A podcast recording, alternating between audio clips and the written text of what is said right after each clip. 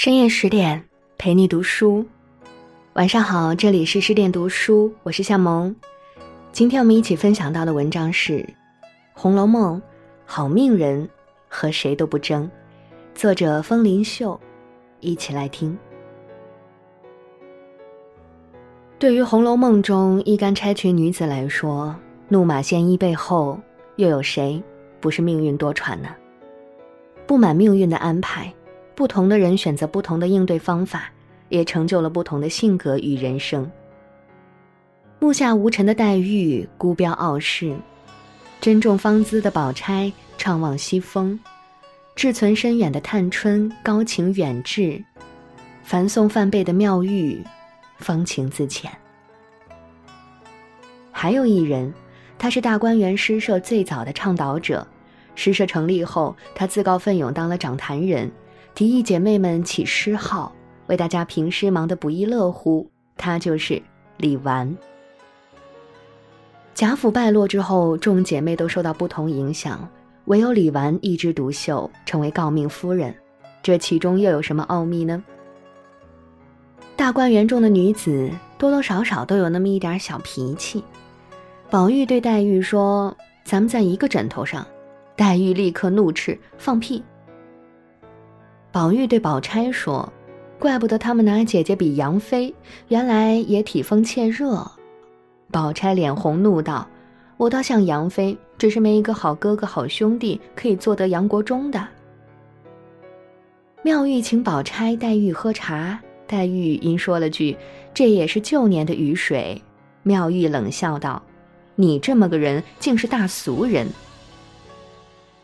搜查大观园时，王善保家的因为拉了一下探春衣襟，结果被探春一巴掌打到脸上。每个人发脾气都是因为对方触到了自己的底线，不同的人对于底线的界定也不同。黛玉发脾气是觉得被轻看。宝钗发脾气是觉得被愚弄，探春发脾气是觉得尊严受到了挑战，妙玉发脾气是觉得没有被理解。人为什么会发脾气呢？孟子说：“志一则动气，气一则动志。”《说文解字》对“志”的解释是：“志者，心之所知也。”你的心在哪里，你的志向就在哪里。探春在给宝玉的花笺中这样写道：“误解二三同志盘桓于其中。”这里探春用到了“同志”二字。诗社里的这几个人，每个人都有点小个性。除了代差探春之外，迎春是个二木头，惜春是个冷娇娃。这几个姐妹本来都有不接地气的地方，却偏偏在李纨的组织下。大观园迎来了难得的和谐与热闹。诗社里的日子是大观园里最好的时光，每个人的天性都在这里得到了释放，大家志趣相近，诗意盎然。诗社的红火又引来了诗疯子湘云和诗呆子香菱。每个人的心就是一座城，城里都住着一个天使。天使善于保护自己。一旦受到伤害，外面的城就变成了坚硬的壳。不过壳子的厚度与硬度决定了你应对变化的能力。壳子薄而软的人遇事就会敏感，壳子硬而厚的人遇事就会从容。李纨就是一个从容之人，他是从来没有发过脾气的一个人。不发脾气不代表没有脾气，更不是冷血。在宝玉被打的那一回，王夫人悲痛欲绝，嘴里喊着贾珠的名字，道：“若有你活着，便死一百个我也不管了。”只有在这时候，李纨才禁不住放声哭了出来。这也是《红楼梦》中李纨唯一的一次情绪失控，不过，也仅此而已。她并没有抱怨什么。谁的人生还不都是沟沟坎坎一路走来的呢？黛玉、湘云都是父母双丧，宝钗也是幼年丧父，李纨是青年丧夫，他被形容为心如槁木死灰。别人怎么看你的生活不重要，重要的是你怎么看待自己的人生。李白有一首诗说得好：“草不谢荣于春风，木不怨落于秋天。谁挥鞭策驱四运，万物兴歇皆自然。”怨多则脾气躁，怨少则脾气好。怨恨不过是徒增自己的烦恼。把走过的苦难当成人生的一种阅历，坦然面对。胸中的戾气少了，仔细想想，没有什么事情值得你发脾气。不受坏情绪左右，不被坏情绪影响，按照目标向前走，日子总会有希望。有人觉得李纨这人自私，这话未免有失偏颇。一个人能力有限，地位有限，对于明知管不了的事情，李纨自然不会去管。这叫自知者明。有些事情如果能帮上忙，李纨还是很热心的。海棠诗社成立了，可是经费是个问题。探春代表大家来找王熙凤申请银子，李纨跟着帮腔，结果被王熙凤半真半假的一顿呛白，说他一年收入四五百两银子，还舍不得拿出一二百两陪大家玩耍。对于这样的话，李纨从不往心里去。夹枪带棒的话，最是考验人的风度与智慧。你把这些鸡吵鹅斗的琐事当成是，心思窄了，动气了，格局也就变窄了。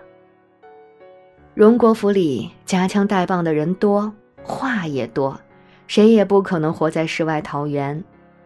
对于王熙凤的发难，李纨先是来了一顿插科打诨，接着话锋一转，又说到平儿的事情上。李纨笑道：“亏你伸得出手来，那黄汤难道灌丧了狗肚子里去了？气得我只要给平儿打抱不平。”李纨说话做事是帮理不帮亲，不过他同样会把握时机、分寸和火候，这不是投机取巧，而是善言善说、善德善行。心儿曾经在尤二姐面前这样评价李纨。我们这位大奶奶是第一善德人。善德是与人为善的道德，善德这个词用在李纨身上，她当之无愧，因为她行善德的对象从来不分地位高低。替平儿打抱不平，其实就是一个例子。还有一个给探春送菱角鸡头的小故事。李纨房里的佣人回家探亲，带回来一些鸡头菱角。恰好探春来串门，看到了李纨剥了让他吃。探春说：“刚喝了茶，回头再吃吧。”等探春走了，李纨就打发丫鬟专程给探春送去。一个小小细节可以看出李纨的细心。可做可不做的事情，只要是对对方好，李纨就会认真去做。善行不必刻意追求雪中送炭。也无需刻意回避锦上添花，一切顺其自然，就是最好。之所以有人觉得李纨自私，是觉得她只顾自己，不愿意帮助别人。古语说得好：“利有不逮，无暇则地之美恶尽远焉。”李纨身处贾府这样一个藏污纳垢之地，独善其身已经不易，帮助他人，谈何容易呢？至于说他做的到底好不好，星儿的那句话还是很有代表性的，因为星儿是下人，下人闲聊时的话，有时候更加可信。那么，李纨的人生主旋律又是什么呢？当然是做好自己，教好贾兰。荣国府里有三位公子：宝玉、贾环、贾兰。宝玉是从小就被宠坏了的。贾环则是在赵姨娘的教导下，始终上不了台面。贾兰辈分最低，年龄最小，却与两个叔叔完全不同。贾府元宵节夜宴，贾政发现没有贾兰，就问李纨他为什么没来。李纨回答：“他说方才老爷并没去叫他，他不肯来。”大家都以为贾兰是牛心古怪，其实这古怪之中却透着一种明白。弟子规》说：“父母呼，应勿缓。”那么父母不呼的时候呢？当然是安静的做好自己。有一次，宝玉看见贾兰拿着弓箭追逐一只小鹿，宝玉就问：“你射他干什么？”贾兰笑道：“这会子不念书，闲着做什么？所以演习演习骑射。”看得出来，读书骑射已经成了贾兰日常的两大功课。孩子的表现都会有母亲的影子。贾兰年龄虽小，但非常懂得自律。他的自律是主动与自觉，毫无疑问，这离不开母亲李纨平时的教诲与熏陶。李纨作为荣国府的长房儿媳，她没有秦可卿和王熙凤那样的权力与地位，固然跟贾珠早死有关，同样也因为她的不争。王熙凤养病期间。李纨与探春、宝钗一起打理大观园，探春与宝钗在前，李纨基本处于一种幕后的状态。李纨对权力没有欲望，他更崇尚无为而治。从李纨对贾兰的教育以及他管家的方式，似乎可以看出一种家教的传承。李纨的父亲名叫李守忠，“守忠”一词源自《道德经》的“多言数穷，不如守忠”。意思是守住内心的清净空虚。在贾府这个乱哄哄、你方唱罢我登场的大染缸里，行高于众惹人妒，行低于众让人踩，高深莫测被人防，浅薄无知又遭人笑。李纨则始终保持着内心的清净与虚空，他不高不低。持正守中。兰德有一首诗：“我和谁都不争，和谁争，我都不屑。我双手烤着生命之火取暖，火萎了，我也准备走了。”贾府这把火的确萎了，对于其他人来说，这是复巢。对于李纨来说，却成了一种新的开始，是生命的新生。